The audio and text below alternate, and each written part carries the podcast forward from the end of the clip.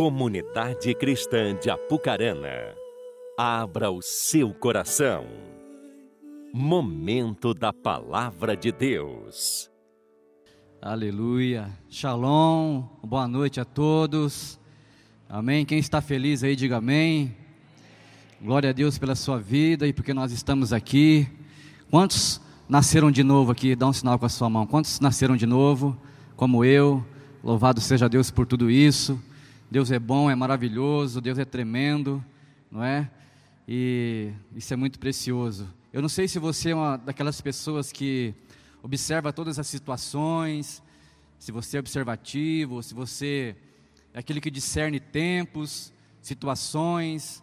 Eu não sei como é que você, é, como é que a tua vida caminha nesse sentido, mas a gente, é, como pais, né, como pessoas um pouco mais maduras, não que jovens não, não tenham essa condição, mas nós também como pastores, líderes, a gente começa a observar algumas situações, dependendo do tempo que nós estamos vivendo, né, e a gente conversa com esse, com aquele, é, e a gente começa a entender algumas coisas, e a gente que caminha segundo a palavra do Senhor, a gente começa também a observar alguns cumprimentos né, de forma mais plena. E como eu disse, eu não sei se você é dessas pessoas que é, começa a perceber, discernir, mas enfim, é, olhando esse contexto que nós estamos vivendo atualmente, a gente vê que o mundo ele está, é, de certa forma, é, nos apertando. A gente percebe que o mundo está é, nos comprimindo. A gente percebe que os valores do Senhor é, estão, de certa forma, perdendo o seu poder. Pessoas que não estão levando é, coisas a sério, né? Principalmente aquilo que diz respeito a Deus. Então a gente começa a olhar e começa a observar e a gente tem que fazer alguma coisa. E a gente vê situações tão difíceis acontecendo e às vezes a gente fica é, impotente, né? a gente não tem o que fazer muitas vezes, mas enfim, é, eu não sei se você é daquelas pessoas que olha ao seu redor, e eu quero fazer uma pergunta para você, eu gosto de fazer perguntas, né? E como que fica o seu sentimento, olhando todo esse cenário que nós estamos vivendo, mas de uma forma mais específica, como que você se comporta quando você vê alguém que aparenta ter uma posição social mais elevada, é, tem uma condição financeira melhor, você percebe que aquela pessoa ela é bem instruída, e aí você vê essa pessoa ela maltratando alguém, você começa a ver é, ali um ato de injustiça naquela situação, uma pessoa com um nível é, um pouco mais inferior, e essa pessoa com essa posse, né, com essa pompa, e começa a maltratar, começa a pisar naquela pessoa, começa a humilhar. E eu não sei como é que você reage. Como que você reage? Você é daquelas pessoas que observa, você é daquelas pessoas que toma partido, que defende, né? Porque normalmente quando a gente vê alguém sendo humilhado, a que está sendo humilhada não tem poder de reação. É ou não é? Porque ela se sente inferior e mesmo tendo uma condição favorável, mesmo não tendo culpa, aquela pessoa não consegue reagir diante daquela humilhação, daquela situação. Como é que você se comporta? Você fica pensando, você fica falando dentro de você, ou você vai lá e já toma partido, sai do corpo e já entra na briga. Como é que você reage? Como é que fica? Por que, que eu estou falando isso? Eu quero ler um texto e eu, hoje eu quero que você. Cadê a sua Bíblia? Está aí? Está aí? Então deixa ela do ladinho aí, segura ela com você. São alguns textos que eu quero ler, eu vou ler para você, porque eu quero que você preste atenção, tá certo? E nessa situação em que é, é, eu comentei com você, é, imagina se essa pessoa ela for um crente, como é que você reage? É o irmão da sua igreja, é uma pessoa que você sabe que é cristã, como é que fica ainda aí o seu sentimento? Meu Deus, o que está acontecendo? Né? Como é que pode? Não é possível. Você vai fazer alguma coisa ou não, ficar pensando, né? Mas enfim, diz assim a palavra do Senhor em 2 Samuel capítulo 12.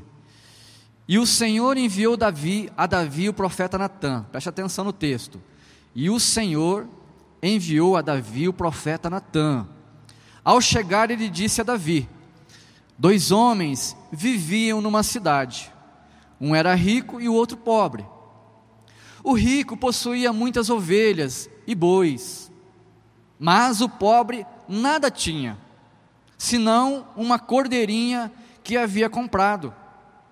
Ele a criou e ela cresceu com ele, com seus filhos, e ela comia junto dele, bebia do seu copo e até dormia em seus braços. Era como uma filha para ele. Começa a imaginar a cena. Eu fico olhando aqui esse texto, eu fico imaginando esse, esse pobre, como a Bíblia relata, né? Com a sua cordeirinha.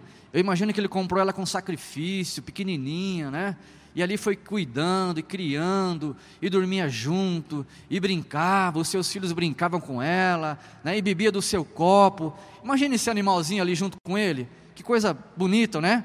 Certo dia, o texto continua, um viajante chegou à casa do rico, e este não quis pegar uma de suas próprias ovelhas ou dos seus bois para preparar-lhe uma refeição.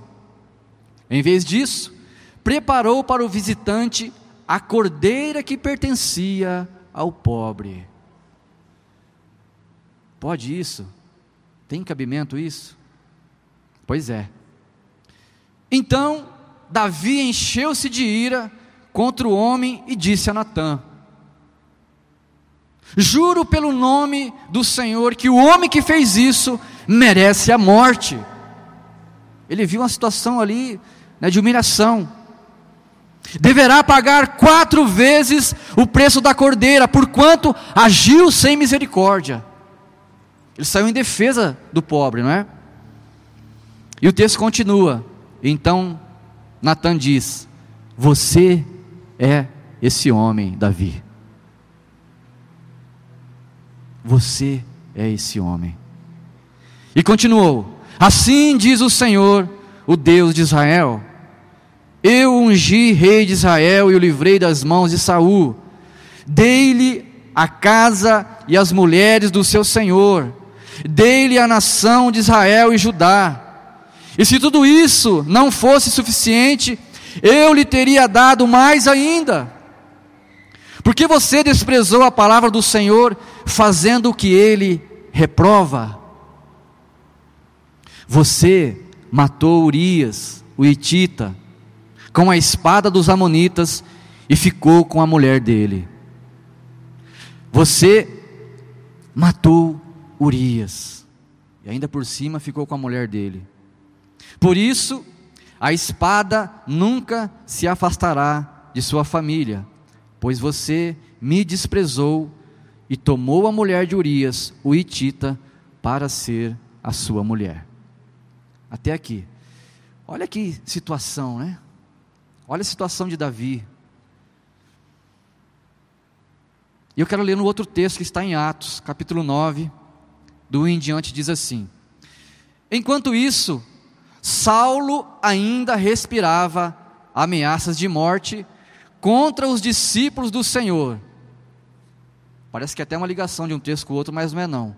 E vou repetir: enquanto isso, Saulo ainda respirava ameaças de morte contra os discípulos do Senhor. E dirigindo-se ao sumo sacerdote, pediu-lhe cartas para as sinagogas de Damasco, de maneira que, caso encontrasse ali homens ou mulheres que pertencessem ao caminho, pudesse levá-los presos para Jerusalém.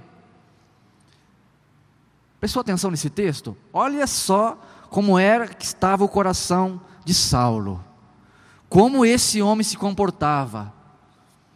Saulo era desses que defendia né, a palavra do Senhor com força, com violência, se fosse preciso. E a Bíblia diz que ele estava de viagem para Damasco. E não perdendo tempo, ele se dirige ao sumo sacerdote, porque por ele só não podia fazer essas coisas, então ele pede autorização, pede cartas autorizando que, caso ele encontrasse aqueles que estavam no caminho, ou seja, os discípulos do Senhor, aqueles que professavam o Senhor, eles não perderia tempo, já os pegava, os prendia e levava para Jerusalém. E olha só o que ele poderia fazer mais. Vocês estão prestando atenção no sentimento, no coração de Saulo? Estão imaginando? Eu fico imaginando Saulo se dirigindo ao, sumo sacerdote e falando: Me dá cartas aí que eu não quero perder tempo. Porque esse povo aí que fica fazendo essas arruaças, dizendo isso e aquilo, deixa comigo, que eu estou indo para Damasco. E se eu encontrar alguém, ah, esses aí já vão ser presos. E o texto continua. E em sua viagem, quando se aproximava de Damasco, de repente brilhou ao seu redor uma luz vinda do céu. Ele caiu por terra e ouviu uma voz que lhe dizia: Saulo, Saulo, por que você me persegue? Saulo perguntou: Quem és tu, Senhor? E ele respondeu: Eu sou a Jesus, a quem você persegue. Onde eu quero chegar com esses dois textos? Esses dois textos, eles falam de um estilo de vida. E vida e estilo de vida são expressões que se pertencem. Uma não pode separar-se da outra.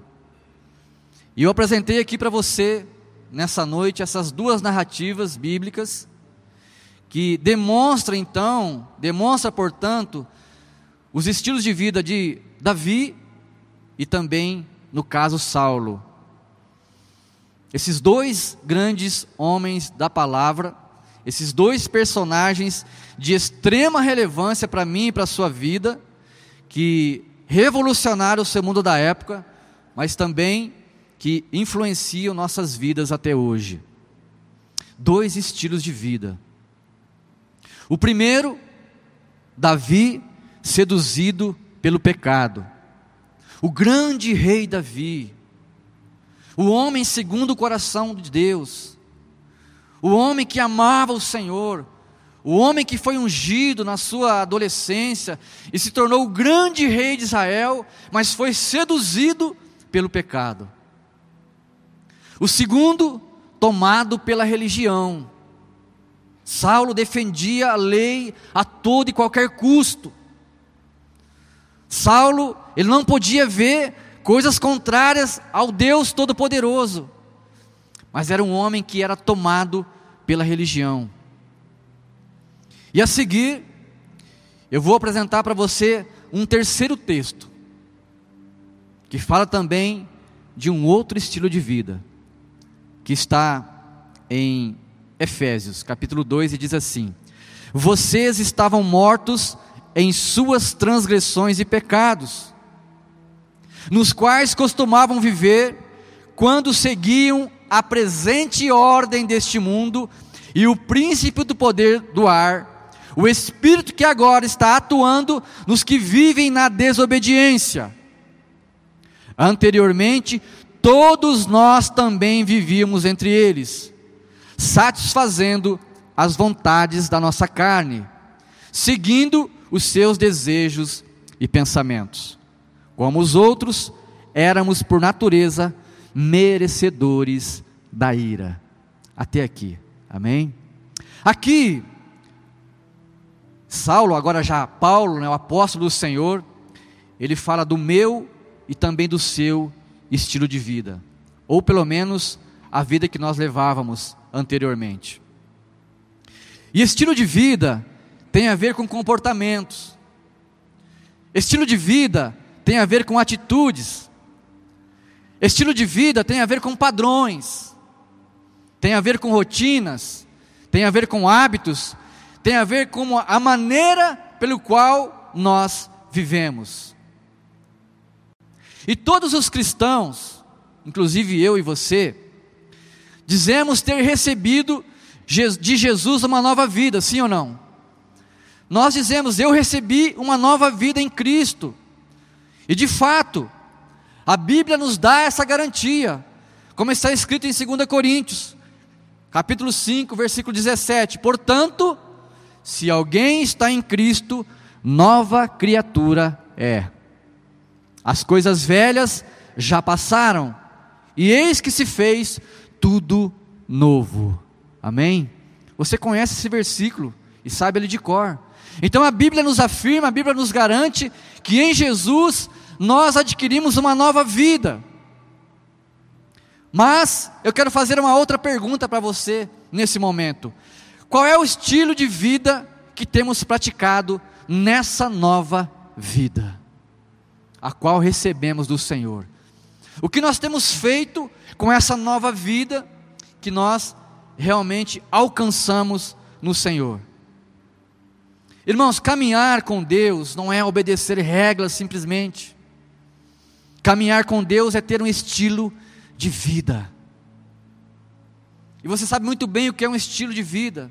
Eu estou falando de estilo de vida interior e não exterior. Porque você bem sabe o jeito que você gosta de se vestir, o jeito que você penteia o seu cabelo, que você corta, as roupas que você prefere, não é? Isso fala de um estilo de vida exterior, mas nesse caso é um estilo de vida interior. Um estilo de vida que transforma, que modifica, que influencia. Por que, que eu estou dando ênfase nesse estilo de vida? Porque certamente o modo como você vive, o modo como você se comporta, o padrão que você tem, influencia as outras pessoas. O seu jeito de ser, a sua maneira de conduzir a sua vida, certamente vai influenciar pessoas. E você pode influenciar para o bem ou para o mal. Sabia? Você pode ter esses dois tipos de influência.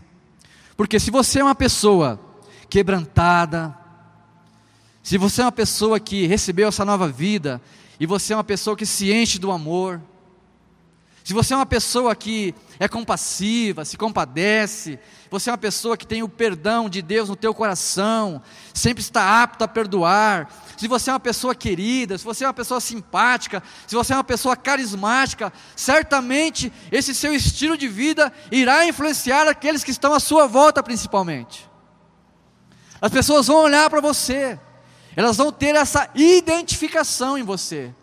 Puxa, como fulano é assim. Puxa, como ciclano é desse jeito. Meu Deus. E se você ouve alguém falar algo contrário a isso, você não vai acreditar. Não, ele não faz isso. Não, esse não é o estilo dele. Não, esse não é o comportamento, esse não é o padrão dessa pessoa. É ou não é verdade?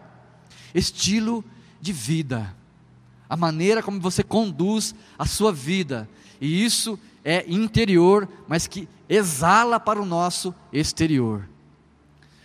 Porém, se você é uma pessoa que mente costumeiramente, se você é uma pessoa que rouba, se você é uma pessoa que vive gritando, esbravejando, gesticulando, se você é uma pessoa que vive murmurando, reclamando, você bebe, você fuma, você é fofoqueiro, isso e aquilo, o seu estilo de vida certamente influenciará as outras pessoas também. Como assim? Não é possível. Você pode pensar, não, Elinho, não é assim não, as pessoas são maduras, elas já são né, centradas, as pessoas não vão olhar para isso ou para aquilo.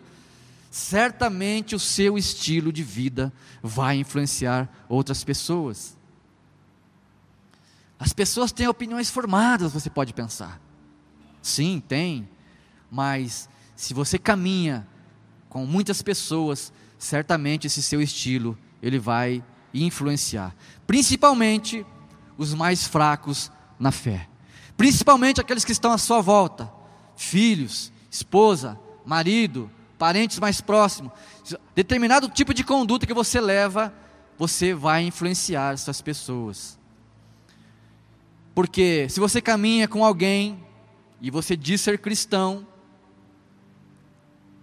essa pessoa ela vai esperar algo de nós, de mim, de você. Se você convida alguém para vir à igreja, ou para ir à sua célula, você começa ali de alguma forma pregar o evangelho para ela, certamente ela vai esperar de você ou em você uma resposta daquilo que ela tem, talvez um entendimento do que é caminhar com Deus, do que é ser realmente é, mergulhado na palavra. Mas se essa pessoa que não tem tanto entendimento, que ela não tem é, é, tanta, tanto amadurecimento, e se você não anda em conforme aquilo que deve se andar, essa pessoa também ela vai achar que aquilo é comum e que ser crente é assim mesmo. Então, eu digo para você nessa noite, o nosso estilo de vida, ele certamente vai influenciar pessoas.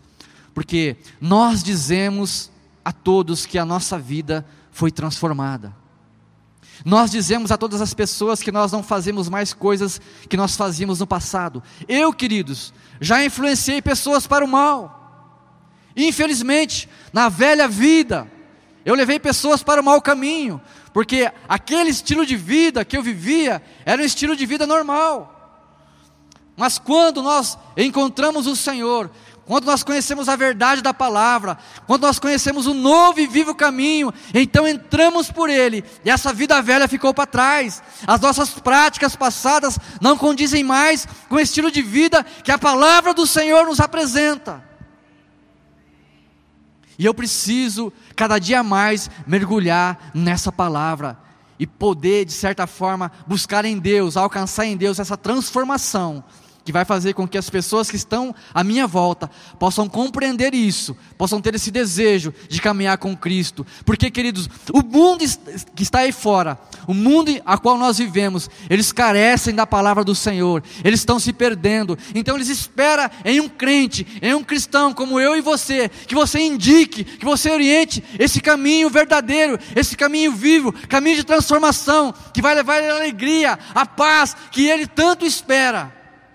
Por isso, eu e você somos exortados para que a palavra ela permaneça em nós e nos transforme. Porque você sabe muito bem, as pessoas que estão aí fora, elas esperam algo de mim e de você. Elas olham, elas observam o nosso comportamento. Sem você perceber, as pessoas estão olhando para nós e esperando que nós possamos dar uma resposta diferente da que o mundo está dando para ela. Então, se você tem um padrão de vida que está fora da realidade da palavra, e você se diz um cristão, eu sinto muito em te dizer, mas você está aí envergonhando o Evangelho do Senhor. Queridos, essa é uma palavra forte, essa é uma palavra de alinhamento, essa palavra de hoje é uma palavra para te fortalecer. Essa palavra de hoje é uma palavra para te amadurecer, para que você chegue ao pleno conhecimento da verdade e saiba por que o Senhor te chamou, e saiba por que o Senhor te separou, e saiba por que Ele te escolheu. Ele te escolheu para um propósito, bem maior do que você acha que Ele te escolheu. Ele te escolheu para ser a diferença neste mundo. Afinal de contas, nós somos o sal da terra e a luz do mundo. Você é o sal da terra. Você é a luz do mundo. E como eu disse, essa palavra pode ser uma palavra forte, e ela é forte sim, porque o Senhor ele te ama. O pai corrige ao filho porque ele ama. E Ele não quer que você viva numa vida balançada, hoje sim, amanhã não. Portanto, o seu comportamento, o seu padrão de vida, ele demonstra quem é que você é. O mundo faz uma leitura do seu comportamento, o mundo faz uma leitura do seu padrão, o mundo faz uma leitura do seu estilo de vida. Cristão, a essência o mundo faz essa leitura de mim e de você. Então, querido, preste atenção. Nós precisamos ter um padrão de excelência. Foi para isso que o Senhor nos libertou, nos resgatou e mostrou esse novo e vivo caminho. E eu conheço pessoas que se dizem crentes, cristãos, que vêm à igreja, levanta as mãos, adora o Senhor aqui na igreja, mas no trabalho não é a mesma coisa. Em casa tampouco é o que é na igreja. Na escola, faculdade, quando está no meio das rodinhas, e as rodinhas nem sempre são edificantes, ela se amolda ou ela se modela ao padrão em que ela está vivendo fora da igreja. Que imagem você está passando? O que você está transmitindo para as pessoas que estão à sua volta? Será que você pode ser uma pessoa de confiança? Como eu disse, o mundo necessita, o mundo carece Pessoas e famílias carecem de ver em mim e em você a luz do Senhor resplandecer. Elas esperam uma direção, elas esperam uma resposta, elas esperam que nós possamos chegar no ambiente em que elas vivem e a paz ser levadas até elas. As pessoas elas precisam encontrar em nós uma esperança. Como eu disse no início, o mundo está nos apertando, o mundo está nos oprimindo, o mundo está se fechando, a palavra está se cumprindo, e nós precisamos dar uma resposta para o Senhor, de quem nós somos, do que nós fazemos. O Senhor conta comigo e conta com você, para sermos verdadeiramente o sal da terra e a luz do mundo. Queridos, não podemos ser crentes meia-boca.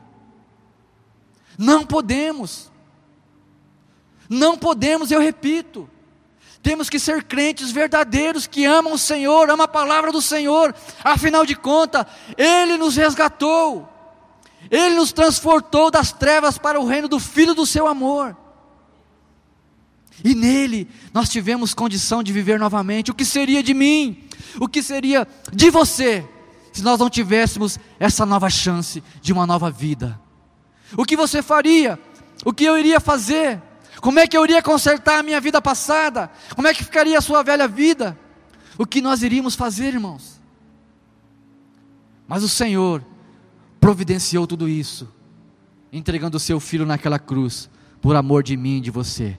Por isso eu tenho que entender, mais do que nunca, que eu tenho que amar o meu Deus, com toda a minha força, com todo o meu entendimento, porque Ele me chama, porque Ele me comissiona, porque Ele me encarrega, e te encarrega também, para ser a diferença no meio em que você vive, e a partir do teu estilo de vida, isso será realmente uma grande transformação, isso será realidade para as pessoas.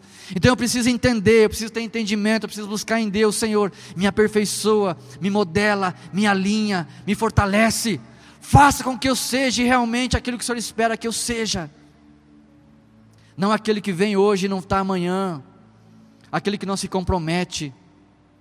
Eu estou falando de estilo de vida. Como é o seu estilo de vida? As pessoas confiam em você, elas podem realmente confiar em você. Não estou te julgando, pelo amor de Deus, não é isso. Eu quero chamar a sua atenção nessa noite. Eu quero exortar a sua vida, o seu coração, para que você se torne um crente maduro, forte, fervoroso na palavra, e que faça a diferença, seja atuante aonde você pisar, as trevas se dissipem, que você seja luz aonde você for, que você exale o bom perfume de Cristo aonde você estiver, de forma que as pessoas busquem em você uma resposta, uma direção, um caminho, uma transformação para uma vida melhor. Porque o mundo está se degradando, as pessoas estão se perdendo, e como eu disse, o evangelho do reino parece estar perdendo as suas forças. Não, nós temos que nos levantar e dizer: Eis-me aqui, Senhor, conte comigo, conte comigo, Senhor. Eu estou aqui para defender a tua palavra, ainda que me custe a morte, ainda que eu sofra, eu estou aqui. Conte comigo para o que der e vier. É essa resposta que o Senhor ele espera de mim e de você a partir de um estilo de vida em conformidade com a palavra dele. Posso ouvir um amém? O grande homem do Senhor, o rei Davi, pecou, como eu e você. Pecamos, erramos, falhamos. Mas nós temos à nossa disposição o nosso Deus que nos perdoa de todos os nossos pecados, que não pode levar uma vida de prática de pecado. Todo dia você mente, todo dia você faz errado. Não. O pecado deve ser um acidente na sua vida. Amém? Nós precisamos entender isso, queridos, mais do que nunca, porque o mundo, como eu disse para você, o mundo precisa de mim e do seu ministério.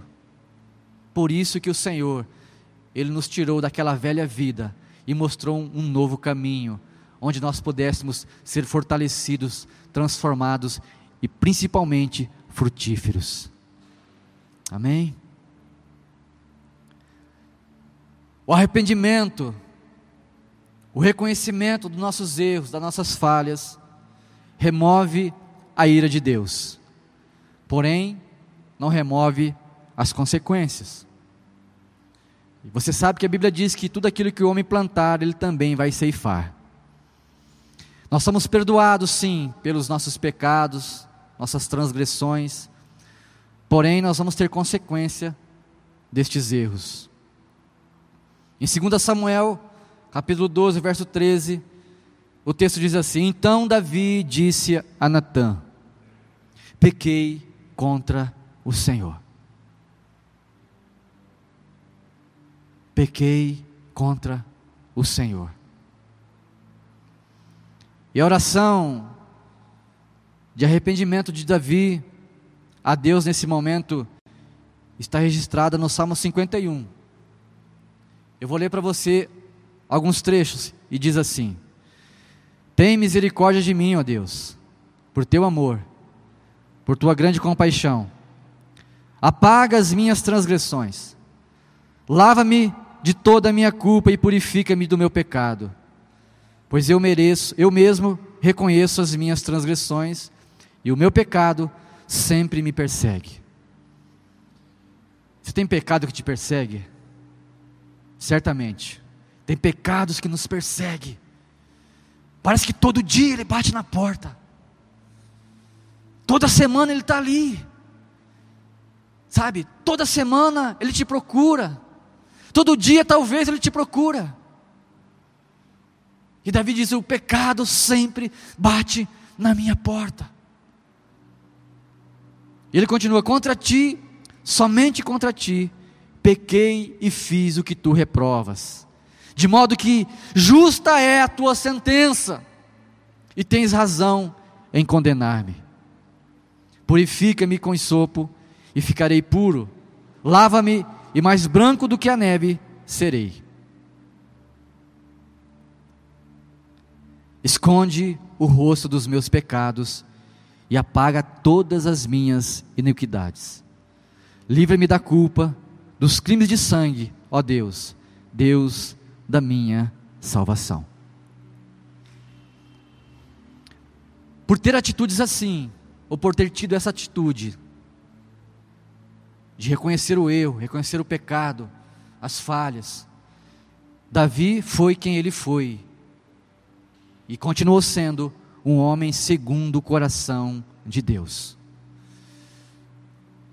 ele teve consequências disso. Você lê o livro de 2 Samuel, você vai ver o que aconteceu na vida e na família de Davi por consequência deste pecado.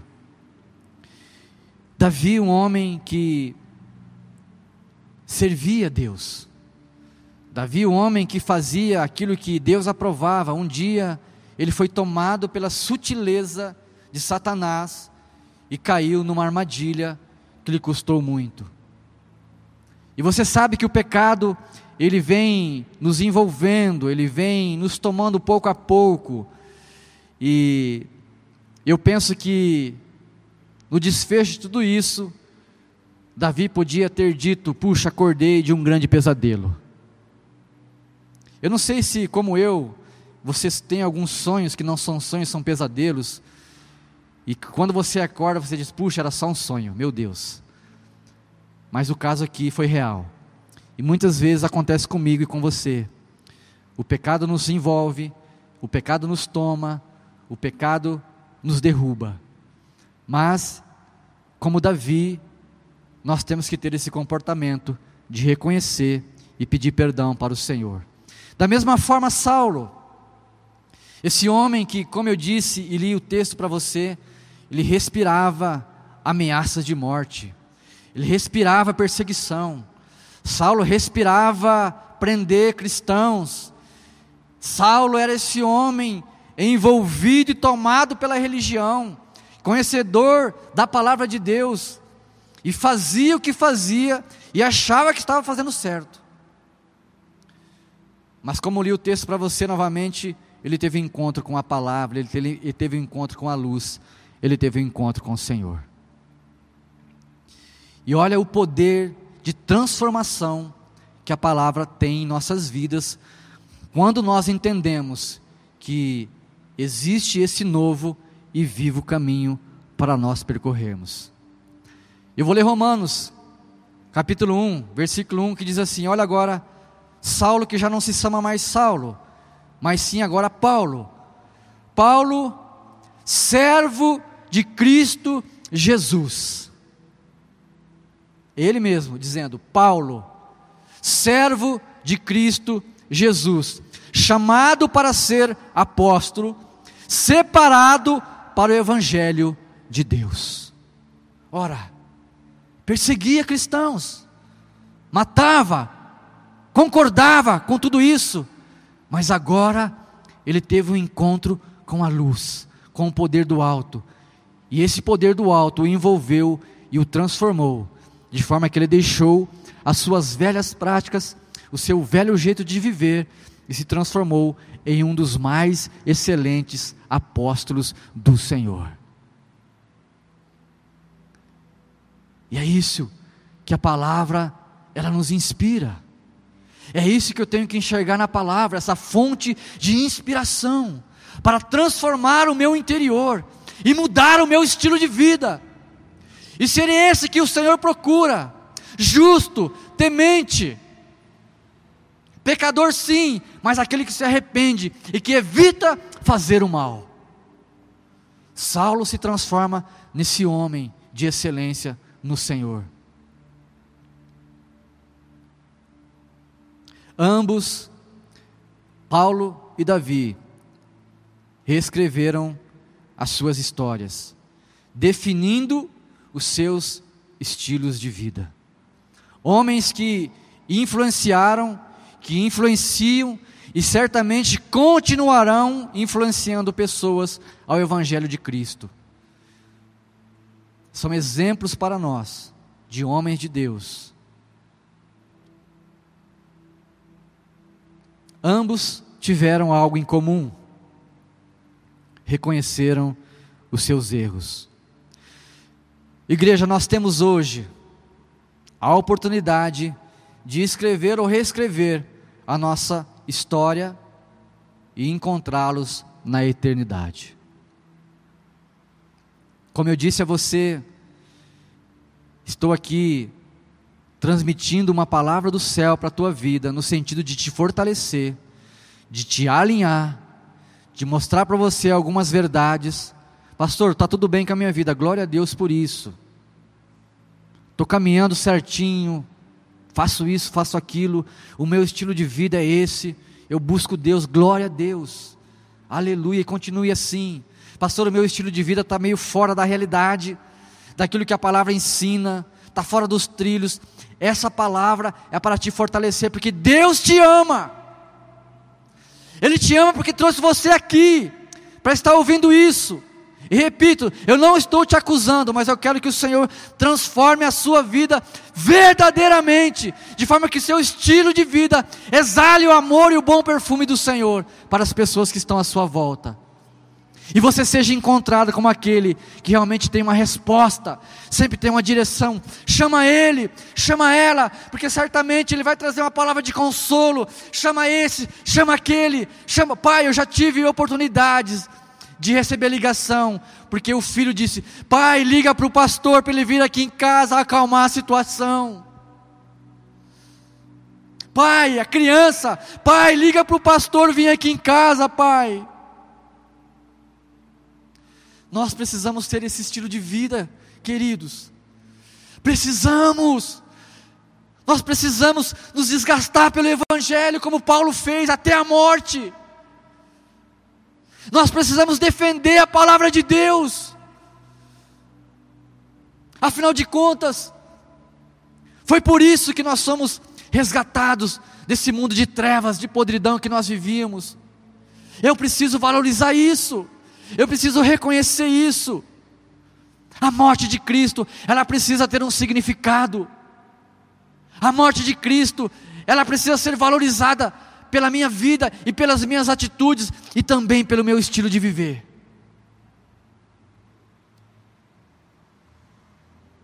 É uma palavra de alinhamento, igreja. O mundo está caminhando para a perdição. Entenda isso pelo amor de Deus. E você foi chamado, escolhido, separado por Ele para fazer a diferença. E temos que fazer a diferença. Pastor do céu, o que, que eu faço? Eu estou perdido, eu estou no meio do caos, eu não sei para onde eu vou, se eu vou para frente, para trás, para a direita ou para a esquerda. Fique tranquilo, acalma o teu coração e a tua alma, porque eu digo para você: tudo já está preparado, tudo já está pronto, já foi concluído a obra da cruz, basta você reconhecer, se aperfeiçoar e caminhar nesse caminho. É preciso um posicionamento da sua parte. Sempre está esperando um posicionamento seu. Mas ele precisa ser contínuo. Não pode ser só hoje ou amanhã, ou só uma semana. Tem que ser para toda a vida. Por toda a sua vida você precisa se posicionar e reconhecer que nós somos falhos, fracos e tendenciosos a pecar. Somos carnais. Mas eu preciso matar a minha carne todos os dias. Ou você acha que eu tenho pecado que me persegue? Sabe, muitas vezes a minha mania, o meu jeito é exalado de forma negativa. Você acha que eu estou livre disso? Às vezes é pior ainda. Às vezes eu estou em casa e o Espírito Santo me pega. Eu já disse aqui, isso aqui outras vezes. Senta aí, ele fala. Eu falo, pronto. Agora vai, né? E eu sento, ele fala: Olha, você não está muito marrento, não? Você está uma lixa, né?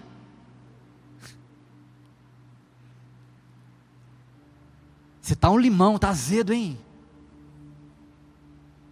Acontece isso com você também? Sim ou não? Não precisa, não precisa se acusar, não. É, gente. Aí você fala, é verdade. Me perdoa, Senhor. Eu estou falando de atravessado, eu estou nervoso, eu estou esquisito, eu estou marrento, eu estou um limão, eu estou. Nossa! Né? Tá me olhando aqui, me fuzilando, ó.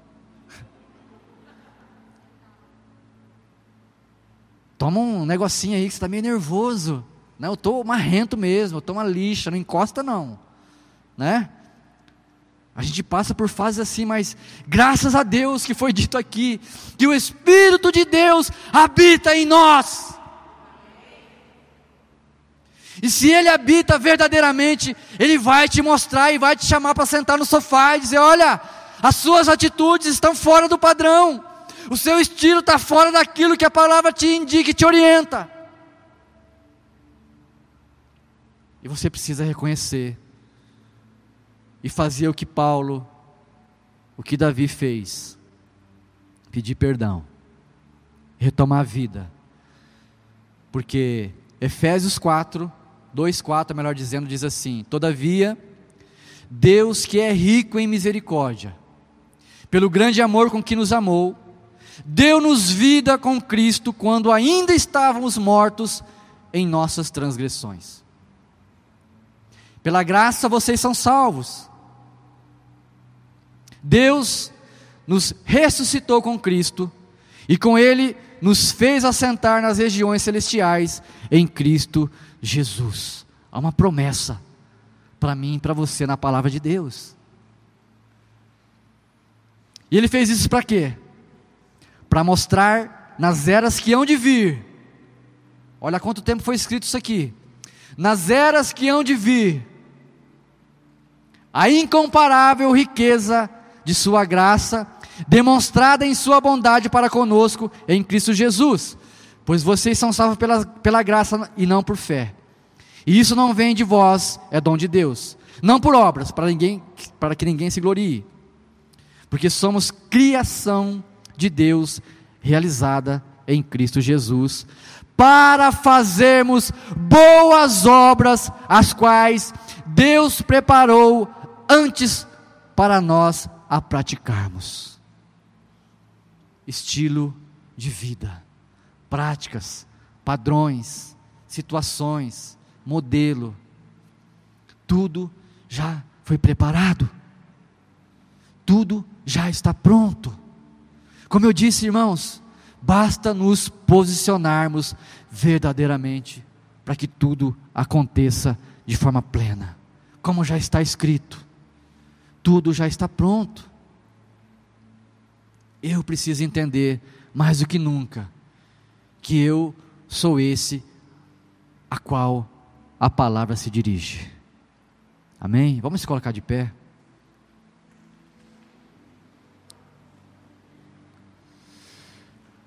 Repito e insisto. Talvez você chegou aqui nessa noite esperasse algo diferente da parte de Deus. Uma palavra menos, uma palavra que tomasse o teu coração, amassageasse o seu interior, o seu ego. Mas, queridos, nós não podemos brincar com o mundo. Satanás e seus demônios estão trabalhando a todo vapor. Incansavelmente, eles não estão de brincadeira. Então eu prefiro, nessa noite, chamar a sua atenção, e quem talvez saiba chacoalhar você, em todas as suas extremidades, para que você possa entender certas coisas que ainda lhe falta entendimento.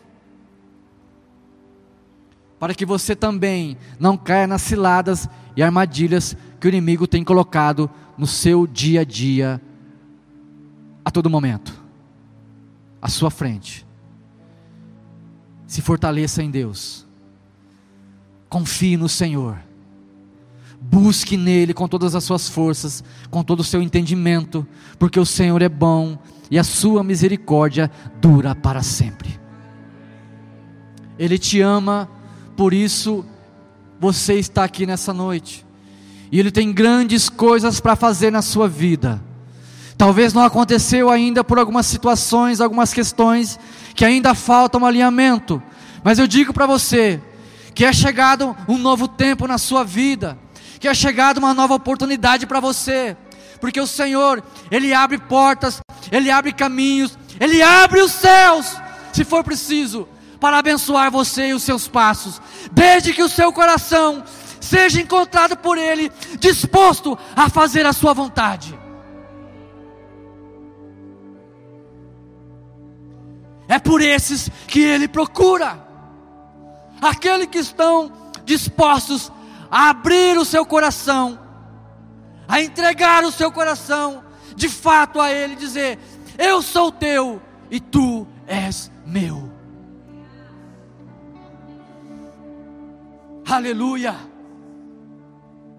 Por isso, esses homens da Bíblia se desgastaram, sofreram, porque entenderam o princípio, entenderam a revelação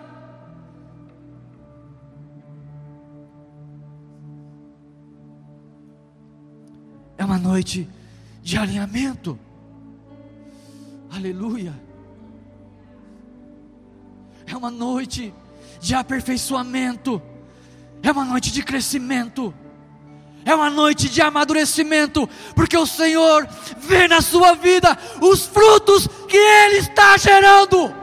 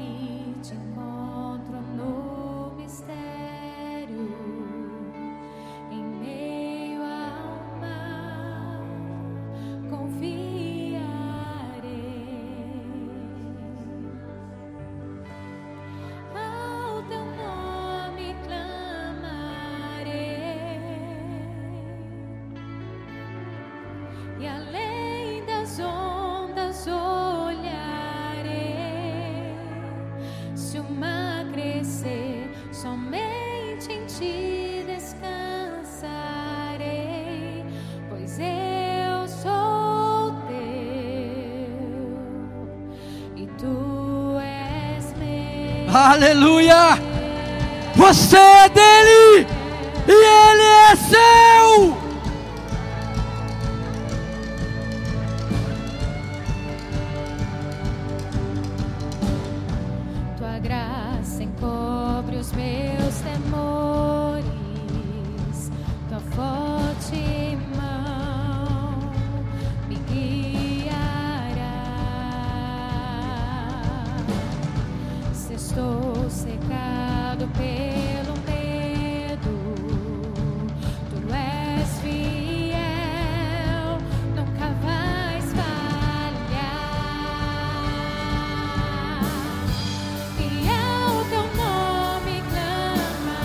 Clame, clame, clame por Ele!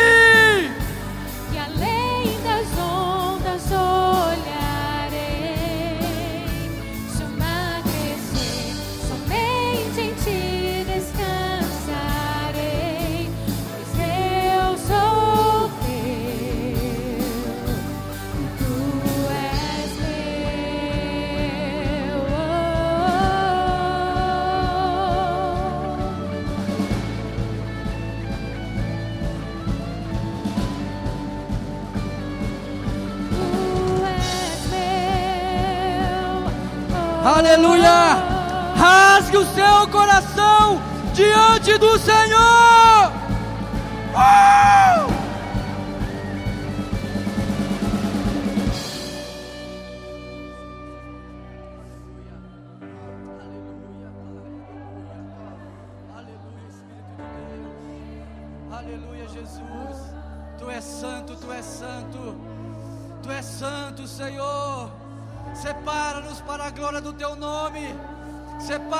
para o Senhor.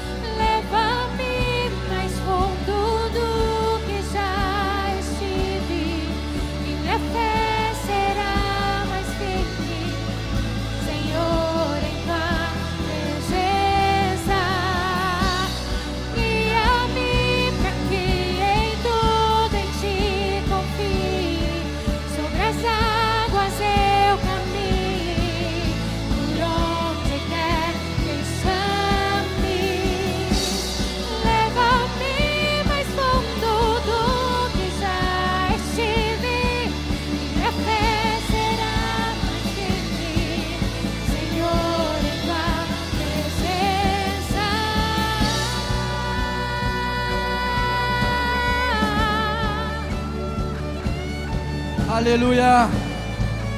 Aleluia, Senhor, tu és santo, tu és santo, tu és santo. Aleluia. Uh! Louvado seja o teu nome, Senhor. Louvado seja o teu nome, Pai. Faça-nos caminhar sobre as águas. Leva-nos a níveis mais intensos e mais profundos. Aleluia. Aleluia, aleluia. Louvado seja Deus. Quer caminhar sobre as águas? Você quer? Quer ir a níveis mais profundos? Você deseja? É isso que Ele vai fazer com você, a partir de um posicionamento nele e para Ele. Aleluia. Louvado seja Deus. Coloque a mão sobre o teu coração. Feche os teus olhos. Eu quero orar contigo. Essa palavra é uma palavra que pode transformar a sua vida, mas ela só vai acontecer se você tiver fé e tiver um posicionamento. Aí tudo irá acontecer. Pai, em nome de Jesus, repita comigo. Eu não quero ser medíocre. Eu não quero ser mais um qualquer. Transforma o meu estilo de viver. Faça de mim um servo.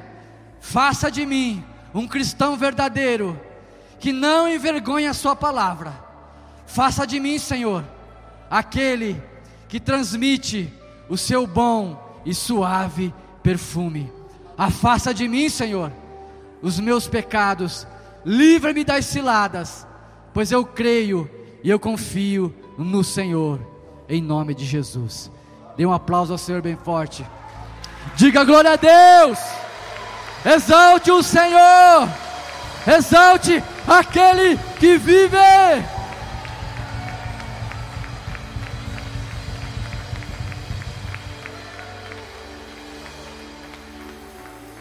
Que Deus abençoe esse resto de domingo, a sua noite. Uma excelente semana para você na presença de Deus. Vá em paz.